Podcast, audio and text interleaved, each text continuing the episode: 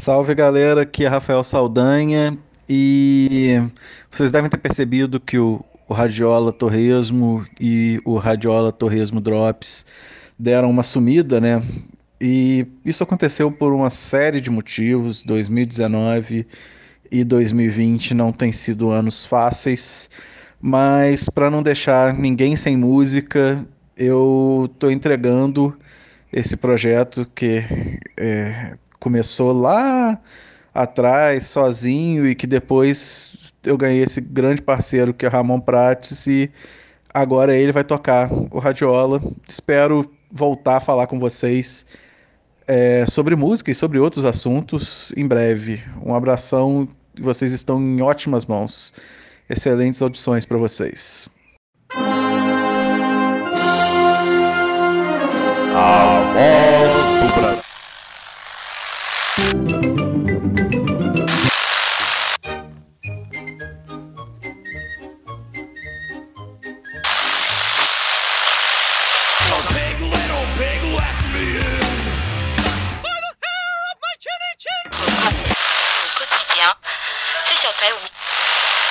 Atenção, forma-se agora a cadeia nacional das emissoras de rádio da Rede Pocilga.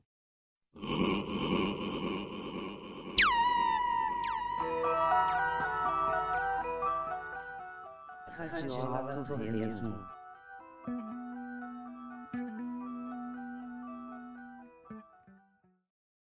Bom dia, boa tarde, boa noite. Está começando mais um Radiola Torresmo Drops, o programa que chafurda em boa música.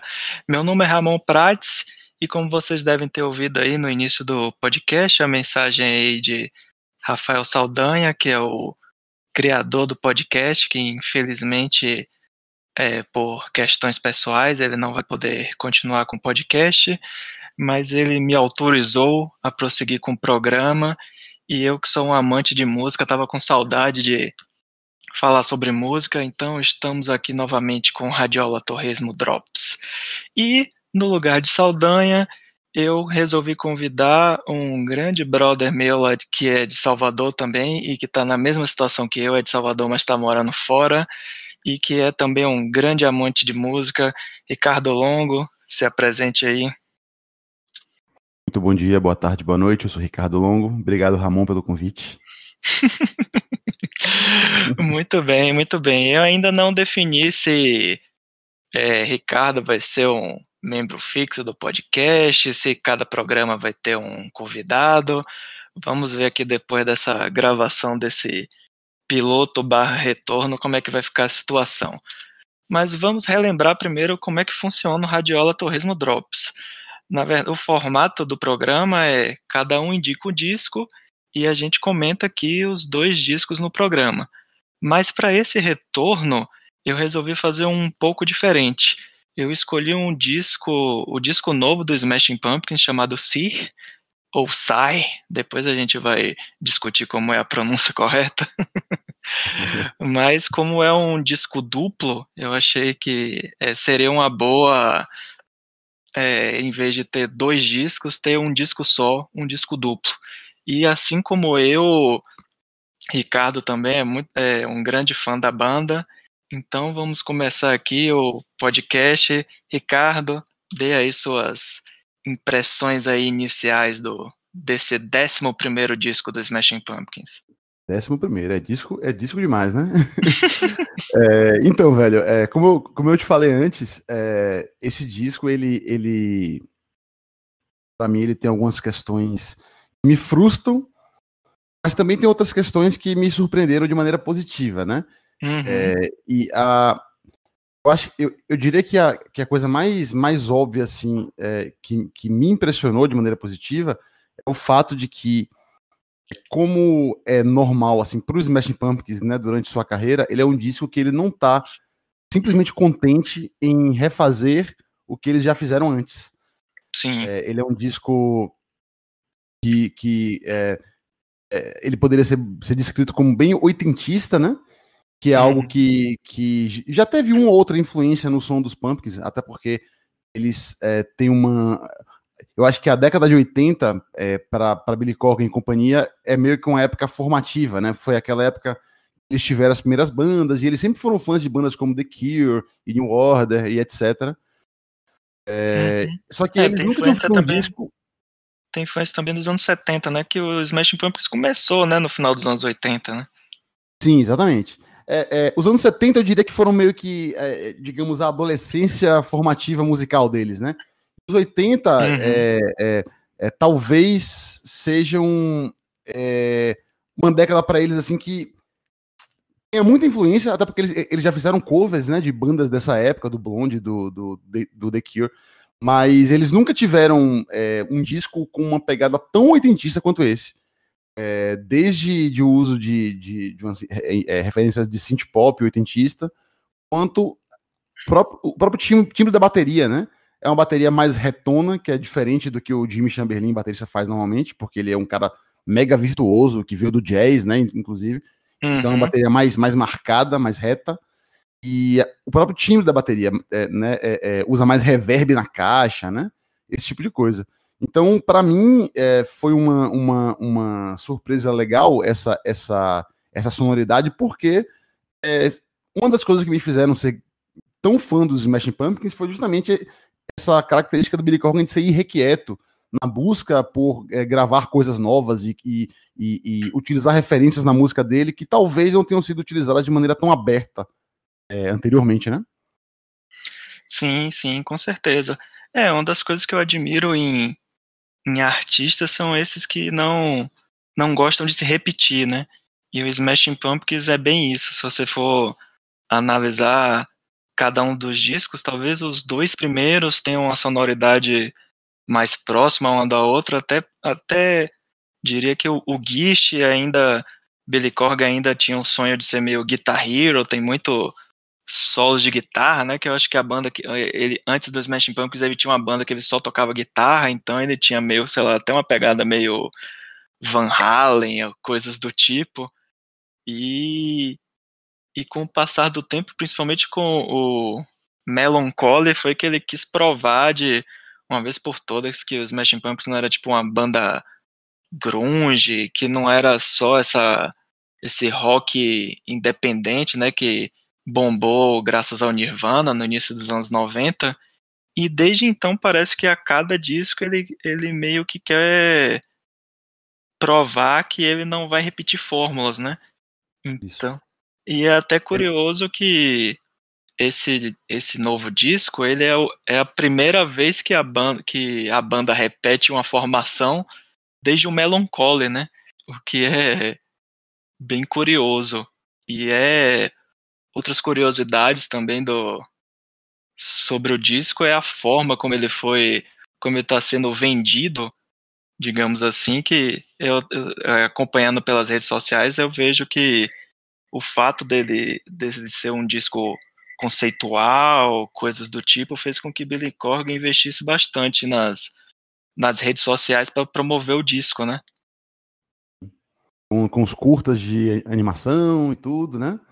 Isso é, ele voltou a lançar clipes, tem, acho que tem uns dois, três clipes. Esses curtas de animação é um que ele mesmo escreveu e, e foi produzido por um artista que eu não vou lembrar o nome agora, mas que foi separado em cinco partes. Cada parte tem uma tem uma das músicas do disco e tem também um pouco dessa tem um pouco de influência assim anos 80, anos 90, que até me lembrou um pouco aquelas animações da MTV, tipo Aeon Flux e coisas do tipo.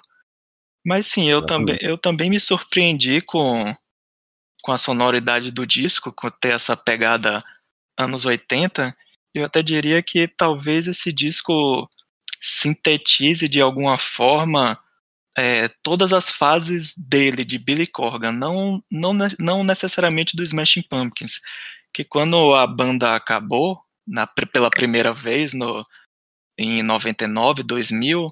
Logo em seguida, Billy Corgan lançou uma outra banda, né, com, com a volta de com Jimmy Chamberlain e com outros e com outros outros membros que foi o Zuan. E o Zuan, isso, e que o Zuan já tinha assim uma pegada mais pop, não tinha o disco não é não tinha assim um, um conceito, eram bem músicas assim tipo é, acho que tem até uma música chamada Yeah, sabe? Sim, é.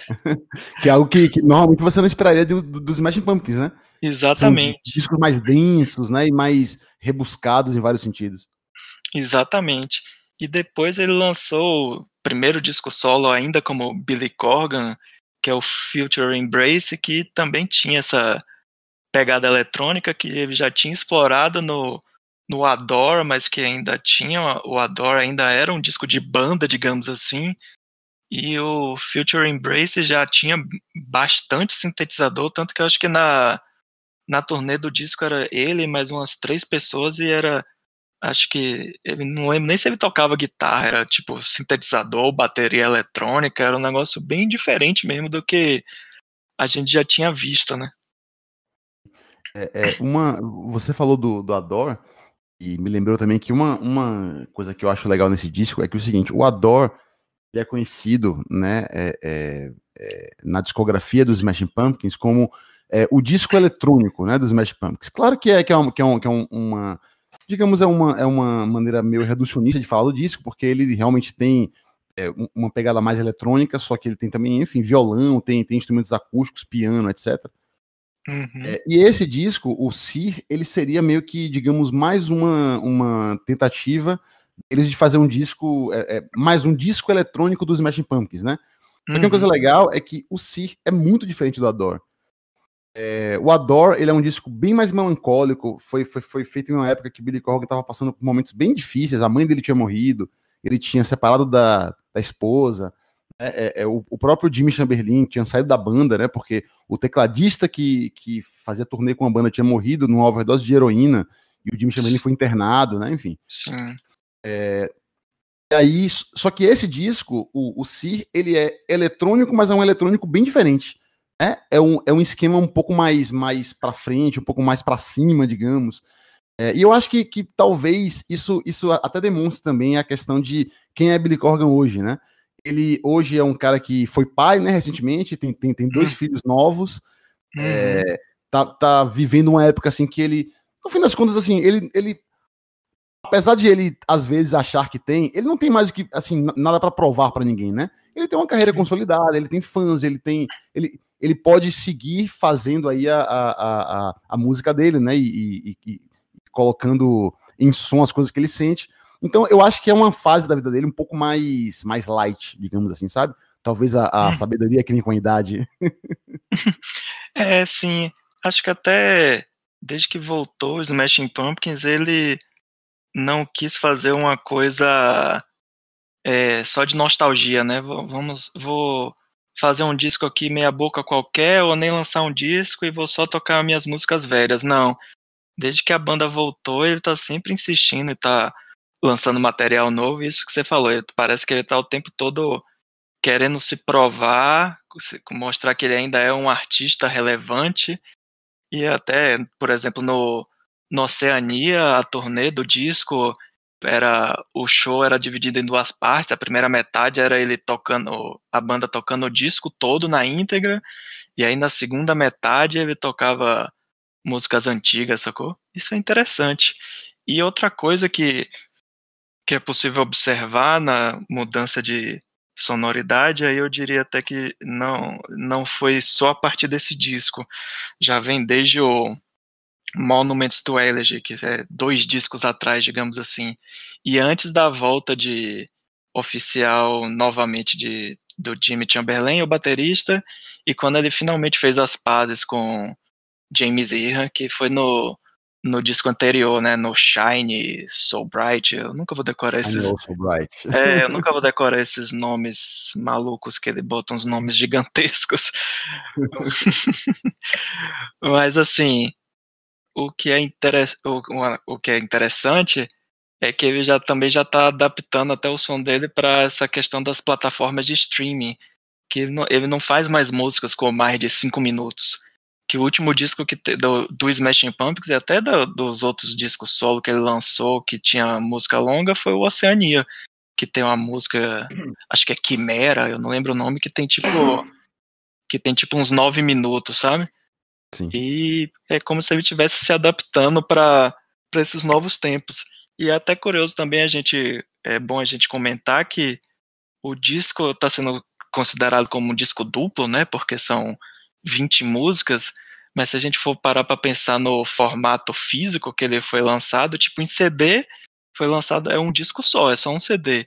Em vinil, que são dois discos de vinil. E aí já entra até essa, essa outra mudança, né? Que os artistas já estão pensando além do streaming, mas também pensando que o vinil é, é mais importante do que o CD, né? Já que as vendas do vinil passaram, né? Aqui no Brasil mesmo, é, a maioria das gravadoras já está desistindo de lançar disco em formato físico, tanto em CD, muito menos em vinil. Em vinil só tem saído alguns discos brasileiros e, e olhe lá, né? Porque vinil, vinil tem uma, uma, uma é, força em um nicho né, de colecionadores e tal, que o CD não tem, né? É, eu acho que não existe tanta nostalgia pelo CD, né? Como existe pelo, pelo vinil. Hum, sim. É, o que eu, é, eu nem vou entrar nessa discussão de qualidade de som e algo do tipo, que eu acho que isso aí é vai além dos, dos meus conhecimentos. O que eu acho, a única coisa que eu acho mais legal do vinil em relação ao CD, pela, questão de coleção, é que, tipo, aí você vê a capa do disco num formato maior, você consegue admirar, né? Geralmente, principalmente os Smashing Pumpkins, que sempre prezou por essa parte gráfica, tanto das capas quanto dos encartes e coisas do tipo, né? Isso faz uma grande diferença. É uma das é uma das birras ainda que eu tenho com uma das poucas birras que eu tenho com serviço de streaming de música é essa que o Spotify até no início você conseguia clicar na capinha de disco e, e ele aumentava, você conseguia ver os detalhes. Só que agora você não consegue nem ver isso. Você não consegue ver os detalhes técnicos, né? Você não sabe quem compôs, quem que faz parte da banda, aí se vire. Você tem que correr aí na, na internet para obter essas informações. Pois é, você não tem não tem mais aquele hábito, né, de você parar para escutar música, lendo encarte, olhando as artes do encarte, né? Hoje em dia a maneira é um pouco mais, né, as pessoas estão ouvindo música enquanto fazem outra coisa, né? Enfim. Sim, é... Isso, é, isso é uma outra questão, né? Que eu mesmo acho que ainda não parei para ouvir esse disco, tipo, só ouvir um disco. É um hábito que, infelizmente, a gente, é, a gente vai perdendo, né? Pelo menos da minha parte, da, pelo menos a maioria das pessoas acredito que também estão nessa pegada que música é, é uma coisa ainda importante, mas fica meio em segundo plano, né? Você está escutando música enquanto você está trabalhando e quando você está correndo, mas você parar e sentar no sofá e ou, só ouvir música, eu acho que são poucas pessoas que ainda conseguem manter esse hábito. Você tem tanta coisa para fazer, né? Tem, tem que assistir sua série da Netflix, assistir filme. No meu caso, sei lá, consumo, consumo quadrinho, videogame, é, livros. Então, é, é, é, você tá sempre querendo bater meta, né? Opa, deixa eu. É. Tenho que assistir X episódios, X filmes a gente é bombardeado por conteúdo hoje em dia, não tem jeito. Mas é, uma coisa que você falou aí que, que, que me lembra também é, do que eu falei no início, de que tem algumas coisas que me frustram no disco. É basicamente isso, né? É, ele é um disco, como você falou, que está sendo vendido é, conceitualmente como um disco duplo, são 20 faixas. É, só que eu tenho uma, uma, uma visão bem específica sobre discos duplos que é uhum. o, o, o Melancholy in Infinite Sadness, que é o, o, disco duplo né, famoso dos Smashing Pumpkins, que é o disco que, que mais vendeu deles. É, ele... E que, se eu não me engano, é o disco duplo mais vendido do, da história dos Estados Unidos, se eu não me engano. Sim, exatamente. Exatamente. É, e ele, e ele, ele tem uma questão que é o seguinte: o Melancholy é um disco muito eclético. Ele é um disco que, que é uma ambição, e ele é um disco que foi lançado em um momento em que os, os Smash Pumpkins tinham acabado de estourar, né? Eles, eles é, vinham sendo apontados como o novo Nirvana, né? E, ele, hum. e o, o, Billy Corgan quis meio que, é, é, é, é digamos, criar uma, uma identidade como um, um, um, musicista, um compositor ambicioso, né? E, e, e, muito competente. Então ele fez um disco que, que você vê, se você pegar o Melancholy, você vê que ele vai desde de, de temas orquestrais até um rock alternativo mais tradicional, passando por músicas pesadíssimas e passando por algumas já flertes com música eletrônica. Enfim, o disco, em sua, em sua completude, assim, ele é um disco que, que vai e vem e volta e, e, vai, e vai mudando de, de tom várias vezes. E isso eu acho que faz um bom disco duplo, sabe? É, é uma. É, apesar de serem duas horas de música, são duas horas que, para mim, quando eu escuto até hoje, passam muito rápido. Justamente porque é interessante.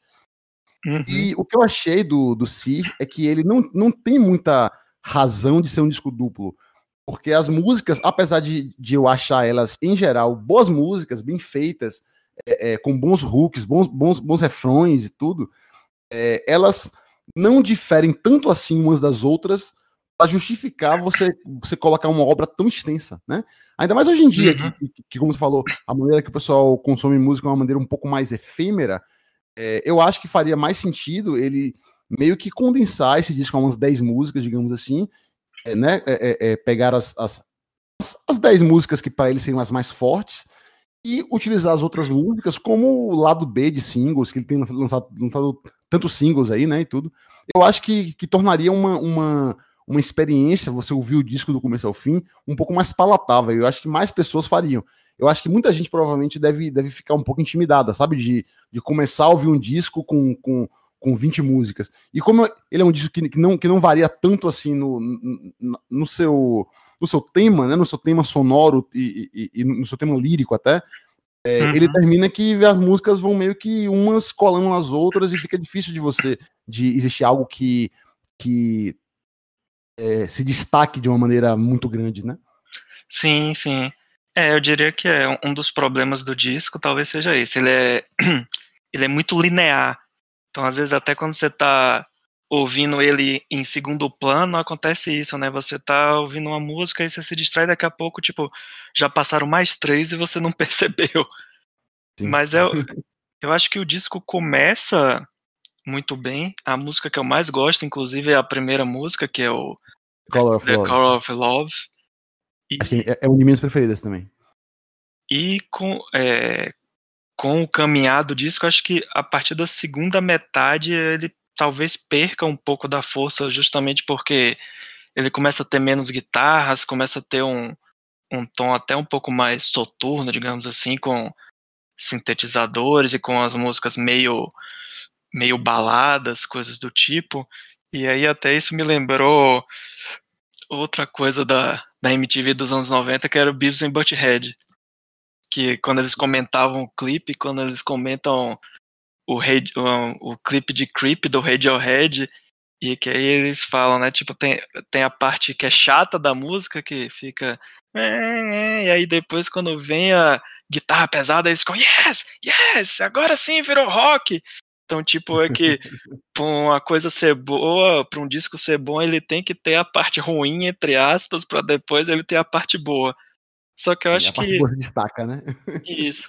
Aí eu acho que talvez se ele tivesse ordenado melhor as músicas, talvez funcionasse mais. Mas aí a gente entra em outro ponto que é a questão da do quanto Billy Corgan é um cara que é um compositor compulsivo, né? Tipo, para esse disco parece que ele chegou a escrever 38 músicas e e aí, quando chegou com o resto da banda no estúdio, devem ter, devem ter tentado negociar. Aí ele deve ter dito: tá, tudo bem, vamos gravar só 20, né? e que ele já anunciou que vai fazer, tipo, uma continuação do Melancholy, não sei o que, não sei o que. Então, assim, ele é um cara que tá sempre querendo mostrar coisa nova. E outra coisa que você comentou de lançar como lado B, eu acho que agora com as plataformas de streaming, isso de lado B nem existe mais, né? Na verdade, existe, o que existe é. É, é uma arte perdida. É, é, o que existe mesmo é single. E tem artistas que às vezes lançam um disco e depois continua lançando uma ou outra música nova, né? Isso é bem curioso. É que hoje é mais fácil para as músicas chegarem nas, nas, aos ouvidos dos ouvintes, né? É, antigamente você lembra como era? A gente tinha que é, é, é, é, juntar um dinheirinho da, da, do lanche na escola aí para ir no fim de semana na, na Bill Box, no Shopping Barra, para poder comprar uhum. um disco.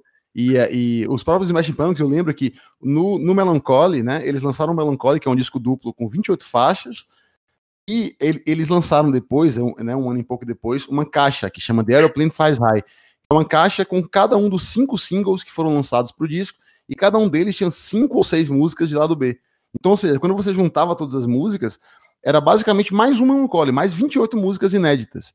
E uhum. é muito difícil pra gente conseguir isso, né? Eu lembro que o meu, a minha caixa da Airplane Faz High, eu tive que.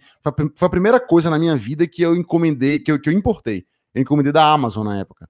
Minha mãe me emprestou o cartão internacional dela para fazer isso. E, e, enfim, chegou é, em casa. Você já, era, você já era hacker já nessa época, praticamente.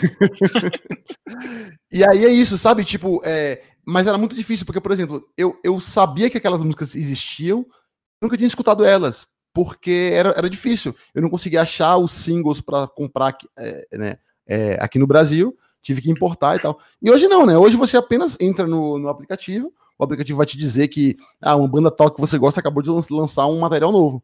Seja um hum. single, um disco e tal, você vai lá e clica e ouve. Então, assim, realmente é muito mais fácil hoje em dia você, você meio que é, é, é, apenas lançar músicas, né? Sem precisar ficar muito pensando se aquilo é, é, um, é um single com um lado B, etc. Mas eu acho ainda assim que é, é, o Sir seria um disco menos, menos intimidador, como eu falei, se ele realmente lançasse um, um disco com 10 músicas e né, ao longo dos próximos anos, até eles lançarem o próximo disco, eles, forem, eles fossem lançando é, é, as músicas que ficaram de fora como de maneira standalone, né, de maneira como, como, como singles separados mesmo. Hoje em dia, eu acho que a maneira como, a, como as coisas estão é, é, é, construídas, ela meio que permite você fazer isso, né? Uhum. É, tem umas bandas tipo Nine Inch Nails mesmo, os últimos quatro discos não foram não foram longas, foram tipo só EPs, com EPs. quatro, cinco músicas que ia lançando, tipo, acho que quando dava vontade. Inclusive esse esse disco antes do lançamento oficial, eles a cada semana ia lançando uma, duas músicas. Aí começou com a questão do lançar o, o curta, lançou clipes. E antes do lançamento do disco, acho que já tinha, já tinha liberado metade, umas 10 músicas. É, 10 músicas. E quando essas 10 músicas eu ouvi e, e gostei bastante. Então quando eu ouvi o disco completo, não na hora que você ouve o álbum inteiro, ele é um pouco cansativo por isso, porque as músicas não variam tanto e é, é, é, ele, é, são todas músicas com quatro minutos, três minutos que meio que se repetem, né? Chega um momento que ela começa a, a, a elas começam a se amalgamar, digamos assim. E aí, mas, mas assim, enfim, eu, eu de lá para cá devo ter ouvido já umas cinco, seis vezes o disco do começo ao fim. E hoje eu até percebo que é, existem algumas faixas na segunda metade do disco, eu nem tinha reparado no início, mas que hoje eu gosto. Hum, é, é, e que elas sofrem justamente por isso. Porque quando você chega nelas, quando você tá ouvindo, ouvindo o disco inteiro, você chega nelas, você tá meio, meio estafado uhum. já, tá meio uhum. cansado, né? É, enfim, são, são sinais dos. É, é um sinal dos tempos, né? Porque hoje em dia, enfim, da maneira que as pessoas ouvem música, termina é, é, é, atrapalhando esse tipo de, de, de Sim, lançamento. É, seria tipo a gente tentar imaginar se ele tivesse lançado o Melancholy hoje como a a reação com, com certeza seria diferente, né? Que acho que pelo menos o público jovem de hoje em dia talvez não tivesse uma paciência de ouvir um disco de duas horas tão facilmente. E uma das coisas que, como ele é um, como um disco é bem ambicioso, digamos assim, então tá, às vezes a gente tá, quando a gente tá ouvindo ele assim, sem prestar tanta atenção em detalhes, a gente não vai pegando determinados detalhes que podem fazer a diferença. Tanto que até quando eu estava comentando com Eduardo Pena, que da Los Canos, que também é fã da é, que também é fã da banda e espero que eu ouça esse podcast também, se estiver ouvindo um abraço. e ele quando ouviu o disco, ele veio comentar comigo no WhatsApp do tipo que ele não tinha conseguido chegar a uma conclusão se ele tinha gostado ou não nessa na primeira ouvida. Ele até me chamou a atenção para uma música que quando eu ouvi a primeira vez eu também não não não me não me pegou esse detalhe que a música é não nome meu Deus da música? Aí só um segundo produção. É o do set em I que o I da nota musical né? Mi Sim. E que a música tem um pouco de pegada de ragaton, segundo ele. E aí depois eu ouvi a música de novo e não, realmente tem, tem um pouco disso mesmo. E é, é estranho, né? Pensar que Billy Corgan, será que passou na cabeça dele isso? Que ele tava gravando uma música com pegada ragaton? E tem umas eu, outras eu, curiosidades. Não, pode falar. Uma, uma, uma, uma, uma resenha, inclusive, que é, é, classificou a, essa música in E como uma, uma faixa tropical dos Smashing Pumpkins. acho que tem, tem, um pouco a ver com isso, né? É, é, é tipo. É, inclusive, tem uma outra música no disco que chama Haunted, e ela é a, a faixa 16 do disco. Que eu acho que ela parece um pouco. Quer dizer, talvez ela não pareça com a Dulcet, assim, sonoramente, mas eu acho que tem uma pegada parecida porque é uma pegada um pouco mais dançante, um pouco mais, sabe? Assim, é uhum. é diferente das coisas que os Pumpkins fazem normalmente. Eu acho que, que, que quando você pega essas duas músicas, a Dulcet e, e, e, a Haunted, você vê muito bem esse negócio que a gente falou do, do, disco duplo, porque assim, a Dulcet, eu acho que ela é mais fácil você perceber ela, porque ela é a faixa 4 do disco, tá no início. Uhum a Haunted, ela tá meio que escondida lá no fim. Então, assim, é, é, é... Até chegar lá, né? Isso, e acho que muita gente não chega lá, sabe? Muita gente vai, vai, vai meio que desistir antes, assim. Não porque não esteja gostando, mas, mas por uma questão de. As pessoas hoje ouvem assim, né? As pessoas estão ouvindo uma coisa, mas não querem passar ali, né? É, é, é, uma hora e meia ouvindo só a mesma obra. Elas querem variar, né? Enfim. Uhum. Meio que, é meio que o que acontece hoje em dia. É, esse é o tipo de disco que a gente poderia até gravar, se quisesse, um outro programa só prestando atenção nos detalhes, no todo o conceito que ele quis passar. Tem umas coisas, por exemplo, o nome das músicas, é, tem uma música chamada, chamada Witch, que aí tem dois T's. Tem outra música Witch, chamada. É, é, tem outra música é, chamada StarCraft, que aí tem dois R's. Tem uns Sim. detalhes que que ele vai colocando ali que, tipo, você não vai pegar isso na primeira escutada, né? Só depois você parar para prestar atenção nas letras, bonitinho. Então tem uma música também chamada Ramona, que a, a primeira referência que me veio foi Scott Pilgrim. Não sei se você assistiu o filme ou leu sim, o quadrinho. Sim. o quadrinho, é o quadrinho está aqui na estante do meu lado, inclusive, agora. Hum, sim, é o, é um dos meus filmes favoritos e talvez seja o meu quadrinho favorito. E o que é interessante é que o, o criador, né, do, do Scott Pilgrim, ele, ele faz uma homenagem, né, aos Smashing Pumpkins, apesar do tanto no quadrinho quanto na no filme ele não fazer nenhuma referência direta ao Smashing Pumpkins, mas o personagem usa, né, a, a camisa que é o, o logo do Smashing Pumpkins, que é um coração com, as, com o S e o P, que aí também pode ser Scott Pilgrim, né? Então quando eu ouvi essa música Ramona, eu, pô, será que ele pensou em Scott Pilgrim? Não sei. é uma. Sabe que uma vez, é, é, aqui em São Paulo, eu tava usando uma camisa dos Smashing Pumpkins, que é aquela camisa clássica do Billy Corgan com o Zero, né? Aquela camisa uhum. preta e tal, com o Zero e a estrelinha. Daí um cara me parou na rua para perguntar se eu era fã do Scott Pilgrim da camisa. e eu falei, ah, não, eu curto, mas a camisa é mais por causa dos Smashing Pumpkins. E o cara nem sabia, sacou? Você vê que, tipo assim, né, é, é, essas referências vão se, vão se mudando de geração para geração, né? Sim, é, o, Scott Pilgrim não fez, né, sucesso, o sucesso que o estúdio esperava, porque o quadrinho era tava no hype na época, mas é difícil você comparar o hype do quadrinho com o filme. Eles quiser apostaram que só isso ia ia, ia ser suficiente, não foi, né? O filme foi meio um fiasco assim de bilheteria, mas vai acabar virando um, um filme meio cult, digamos é assim. É cult, né? Acho que se tivesse sido um, um, um, hit, talvez isso acontecesse com a maior frequência das pessoas confundirem o, o símbolo do Smashing Pumpkins com o Scott Pilgrim. Mas é isso. Agora, vamos... ô, ô, Ramon, deixa eu te perguntar uma coisa. É, qual que você diria que é a sua música ou músicas preferidas do disco? Você saberia dizer?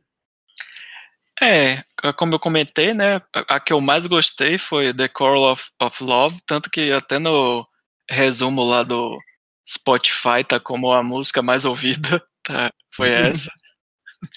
que depois, principalmente que lançaram essas, que começou a sair, que até chegou a ter 10 músicas, ou eu ficava, eu fiquei ouvindo com com alguma frequência.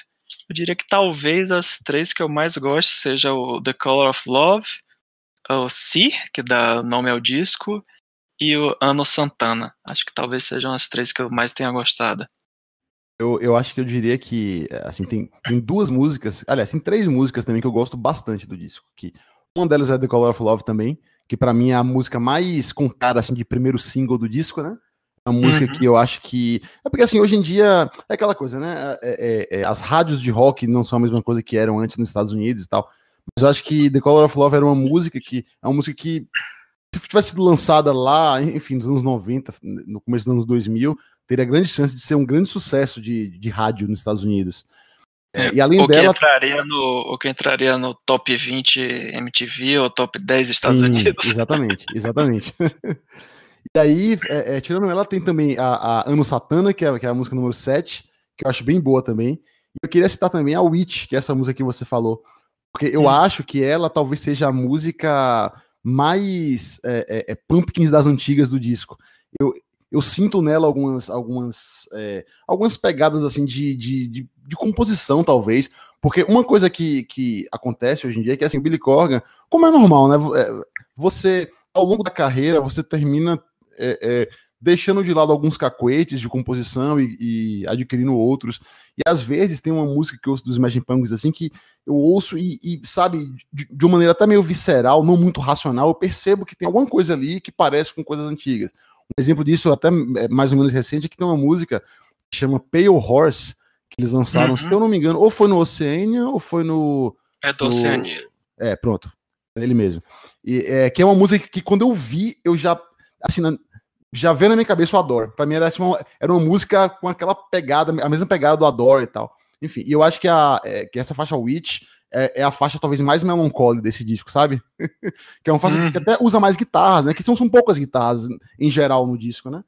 Mas tem uma faixa, é. uma faixa que usa mais guitarras e tal. E eu acho que tem uma, alguma questão aí na composição dela que eu ainda não consegui racionalmente entender o que é, mas que me dá essa sensação meio nostálgica, como um fã dos Magic Pumpkins. Uhum. É o que é bem curioso, né? Agora que a banda tem três guitarristas, tem o disco tem menos guitarra, né? Vai, vai entender. Que esse é Billy Corgan, né? Billy Corgan, ele, ele vive para poder é, é, é, é, subverter expectativas. É, mas eu acho que até um pouco de bandas que tem três guitarras é difícil você conseguir é, criar muita coisa, que você só tem dois canais, né? Esquerda e direita para ouvir. Então, onde você colocar essa terceira guitarra, é, você ouve, sei lá, os discos do Full Fighters mesmo, você também não consegue distinguir direito que tem três guitarras. Só bandas de mais heavy metal, coisa do tipo Iron Maiden, vem lá no encarte do disco dizendo nos solos, né? Aí tipo vem assim, é, ah, tem lá o trecho da música, aí depois vem solo 1, fulaninho, solo 2, aí é o outro, sacou? Porque senão você hum. não consegue muito diferenciar, né? e você quer ver uma coisa também que eu, que eu senti falta nesse disco? É, o James Iha, o guitarrista, ele voltou, né, pra banda tem acho que uns três anos, três, quatro anos, talvez. É, e esse é o segundo disco que ele tá tocando com os Smash Pumpkins depois da volta. E eu senti falta, assim, eu gostaria que tivesse é, é, é, no disco, em algum lugar, uma música dele. Porque você lembra, né, que uhum. lá nos anos 90 os discos dos Pumpkins costumavam ter uma música do James Iha escondida no meio ali, ele, ele cantava normalmente e tudo e tal. Eu acho que seria uma, uma maneira, assim, seria interessante ver a, é, é, digamos, a versão do James Iha para esse conceito, sabe? Eu queria ver uma uhum. música dele, que, que até costumam ser músicas bem diferentes do, de, de Billy Corgan, é, mas com essa pegada meio de, de, é, de sintetizador. E, inclusive, é, no, no, na caixa The Aeroplane Flies High, que é na, aquela caixa de singles que eu, que eu mencionei anteriormente, é, tem uma, uma cover de A Night Like This, que é uma música do Cure, que quem canta uhum. ela é o James Iha. Então, assim, eu acho que ele tem essa pegada, assim, meio de, de, de carinha meio oitentista, com suas raízes lá meio, meio góticas e tal, sabe? Então, eu acho que seria bacana ter essa, essa participação dele. E também seria uma maneira de você, é, dele marcar a presença, né? Porque hoje em dia eu acho que, mesmo com a volta dele, é, é meio difícil ainda você conseguir identificar muito do James Iha nesse, no, no novo Smashing Pumpkins. Uhum. É, eu acho que quando ele voltou, fez as pazes com Billy Corgan e decidiu voltar a tocar junto, fazer torneio. Acho que ele agora já tá mais velho, ele. Ah, acho que eu não, eu não vou mais ficar, entre aspas, batendo a cabeça com Billy Corgan, não. Vou ficar aqui Sim. na minha, tocar minha guitarra. Total a impressão que me dá também. é, tanto que até para encerrar aqui, que a gente, pra gente não se prolongar muito sobre sobre esse disco. Outro detalhe interessante são os vocais femininos, né? Já que não tem mais uma Sim. não tem mais uma baixista, né? Aí ele chamou duas vocalistas, que é a Katie Cole e a Sierra Swan, que ele já, o Billy Corgan já trabalhou com as duas, acho que produzindo disco, coisas do tipo. Então, eu não sei como é que vai ser a, a turnê desse disco, né? Sabe Deus quando é que vai ser isso, sei lá, em 2022. Amigo, será? é, como é que ele vai fazer? Que no disco anterior até tem um, uns vocais até femininos, uns backing vocals femininos até com uma coisa meio gospel de música negra que nas apresentações ao vivo que eu vi assim em programas de TV, vídeos do YouTube, usava playback, né? Eu não sei se para essa turnê, essa futura turnê, como é que ele vai fazer? Se ele vai levar as duas só para fazer isso? Eu não sei se tipo alguma das duas toca teclado ou algo do tipo. Vamos ver como é que vai ser isso no futuro. Já que o Smash Pumpkins pela primeira vez não tem uma baixista mulher para poder fazer esses back vocals, né, femininos. Uhum. É, É, no- Mas assim, bem bom, bom você lembrar disso, porque isso foi uma coisa também que me chamou a atenção no disco, que, que eu achei que foi algo que, que combinou bastante com a estética do disco, sabe? Eu acho Sim. que foi uma das decisões é, sônicas, assim, assim do, de, de arranjo do disco que fizeram mais sentido pra mim e que soa bem, né? Eu acho que complementa bem, é, é, enfim, o conceito geral, assim, de cada música, né? Como, nessa pegada mais, mais oitentista, com o Billy Corgan cantando, é- eu acho que é, que é como se fosse um, um- Esses vocais femininos são meio que um respiro, assim, sabe? Que dão, que dão, tornam as músicas mais interessantes pra mim. Eu acho que, que combinou bastante. Sim, sim, com certeza. Mas então vamos agora pro, pro encerramento. Ricardo, é, vamos dar, dê sua nota pro disco. Aí você pode escolher ou de 0 a 10 ou de 1 a 5 bacons, o que você achar mais fácil para você.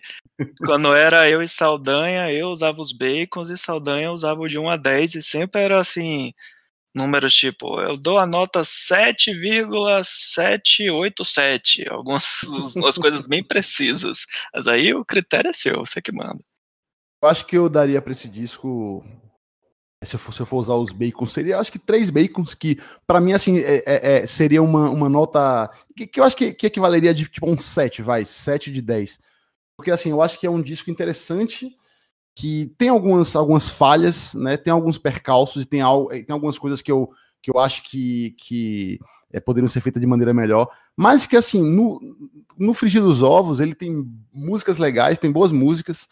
E tem músicas que eu certamente vou, vou continuar escutando, apesar de que eu acho que, pô, é por tudo isso que a gente falou, talvez não, não vá ser uma coisa tão comum na minha vida eu ficar escutando o disco do, do começo ao fim, né? Mas eu acho que ele, que ele é, é, apesar de algumas questões de forma, ele é um disco com boas músicas. Eu acho também, eu, eu queria aproveitar para dizer, assim, que, tipo, eu acho que é muito normal que é, digamos, eu não acho que, o- que os Smash Pumpkins vão fazer algum disco, é, né, mais, que vá me atingir da mesma maneira que os discos dos- dos anos 90. Uhum. Isso tem a ver também, claro, com o fato de que naquela época era meio que a minha formação musical, né? Hoje em dia, enfim, eu, eu conheço mais coisas, tenho mais referências e é mais difícil é, é- é que, é que eles consigam me surpreender, digamos assim. Mas eu acho também que isso é normal e isso é, é, é algo até que, que seja de você, de você esperar. Eu acho que é muito difícil para uma banda conseguir se manter com um nível de relevância de, de vanguarda durante muito tempo, né? Os próprios, sei lá, bandas como os Rolling Stones, você pega, por exemplo, é, os discos que eles, que eles lançaram muito depois, sei lá, desde os anos 90 para cá, são discos que quando que assim, eles quando, quando você tem é, retrospectiva das, das- da, da carreira deles, nunca estão lá em cima com aqueles dos anos 60, 70. E é normal isso, Uhum. porque realmente quando a banda é mais jovem, você, você tem uma verve diferente, né? Você tem que provar alguma coisa. Eu acho que o Simon's Dream é um exemplo clássico disso. Ele tinha que provar alguma coisa, o Melancholy também. Então, assim, é, é- é normal. Eu, eu, eu não gosto de ficar criticando, é, é, por exemplo, ah, o, o Sir não é um disco tão bom quanto o Adore, ou como o Melancholy, ou quanto o Simon's Dream. Realmente, eu não acho que seja, mas eu acho que é, isso não, não, não vem muito ao caso. Eu acho que é um bom Uhum. disco, é um disco que, que, que, me, que me dá prazer de escutar e que, enfim, eu acho que um, um 7 seria uma nota razoável para ele. Sim, sim. É, é difícil você comparar com, outra época e, e também no nosso caso, que tipo, isso que você comentou de ser adolescente, formação musical, coisas do tipo, isso é, é meio complicado, né? Você fazer a comparação. Tanto que até eu tenho um pouco de dificuldade com crítica musical, que eu acho que você escrever ou fazer uma crítica musical é muito difícil. É, é muito difícil, velho. É por, muito difícil. Por, porque envolve muito, assim, o seu gosto pessoal. Por mais que você tente colocar referências, coisas do tipo, é uma coisa que é, é bem difícil. Aí às vezes você tem que usar uns artifícios. Por exemplo, eu, eu li uma crítica do site do Consequence of Sound, que aí eu, eu tinha, acho que tinha um consenso. Aí botava assim, ah se você quiser um disco duplo do Smashing Pumpkins, você fica com Melancholy. Se você quiser um segundo disco duplo, você fica também com Melancholy. Mas aí se você tiver tempo, não sei o que, um terceiro, aí você fica com esse. Eu fico, que, que comparação babaca, sacou? Mas para mim, é, a nota ficaria nisso aí, talvez três bacons, talvez um quatro por questões de ser fã, ou talvez quando eu conseguir parar ele para ouvir ele com mais detalhes, algum dia quando eu conseguir comprar ele em mídia física, porque com dólar mais de 5 reais tá difícil. Comprar um é. CD, acho que na Amazon tá tipo quase 200 reais, tá, tá difícil. É, pois é. Mas é isso, Ricardo. Obrigado pela participação. Espero que você tenha gostado. Vamos ver como é que vão ser os próximos programas. Espero gravar pelo menos mais um ainda agora em, em 2020. Mas aí depois aqui da gravação a gente conversa para saber se você vai querer voltar ou não. Muito obrigado pela sua participação. Dê sua mensagem final aí. Beleza. É, obrigado, velho, pelo convite.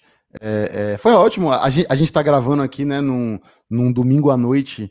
E é aquele momento normalmente da semana que é o momento mais, mais é, sal, assim, né? Ah, domingo à noite e tal. E isso eu acho que ajudou a, a, a, melhorar um pouquinho o meu domingo. Foi, foi divertido falar aqui com você e conversar sobre. Sempre gosto de. Enfim, eu acho que realmente crítica musical é um negócio muito difícil. Muito, muito, muito difícil. Mas eu acho que esse formato de podcast, da gente conversar sobre, é uma coisa que até flui melhor, né? Enfim, eu, eu, eu gostei muito do convite, muito obrigado. Boa noite. É isso, a gente vai fazendo as, as conexões e, e é bem divertido é que a piada do Radiola Torresmo Drops com, com Saldanha é que ele dizia que eu era o nêmesis dele, que eu teria um gosto musical que seria totalmente diferente do dele. Mas nos seis programas que a gente gravou, a gente até que não não fugiu muito assim de um consenso mas eu diria que o seu gosto musical é bem mais parecido com o meu do que o dele. Aí isso pode ser também uma coisa positiva ou negativa pro, pro, pro programa, né? Mas faz parte. Verdade. então é isso, pessoal. Até o próximo Radiola Torresmo. Um abraço. Até mais. Tchau. Isso é tudo, pessoal.